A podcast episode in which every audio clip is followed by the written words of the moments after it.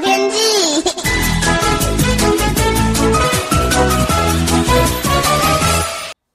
各位听众朋友好，我是彭启明。今天持续稳定的天气哦，中午的高温还是上看或是超过三十度。清晨呢，北部还有中部有部分靠近沿海区域仍然有一些浓雾发生，西半部还是要留意空气污染哦。那本地的污染物呢，还是会随着大气环境南北漂移，仍然要注意及时的变化。那由于吹东风到东南风，东半部的云量略多，偶有一些局部的阵雨。那类似的天气呢，会持续到这周六。周六深夜呢，到周日的天气会有显著的变化。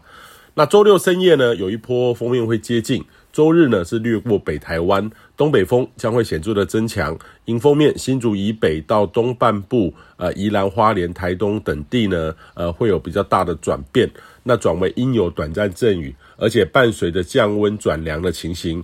那雨势不是很多啦齁。那新竹以北到宜兰花东有些短暂阵雨，苗栗以南呢则是云量增多齁。中南部还是没有什么降雨的可能。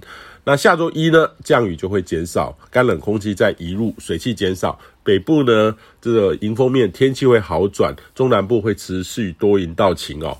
那周末的变化呢，最主要是在温度上，呃，预计北部的温差变化会比较大。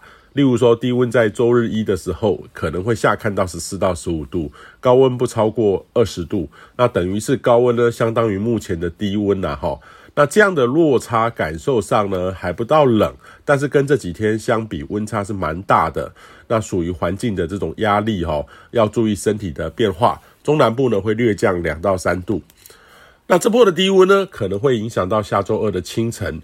北部呢可能有些辐射冷却的作用，空旷区域呢有机会出现十二到十四度的低温，甚至呢标准测站会接近到冷气团十四度的等级哦。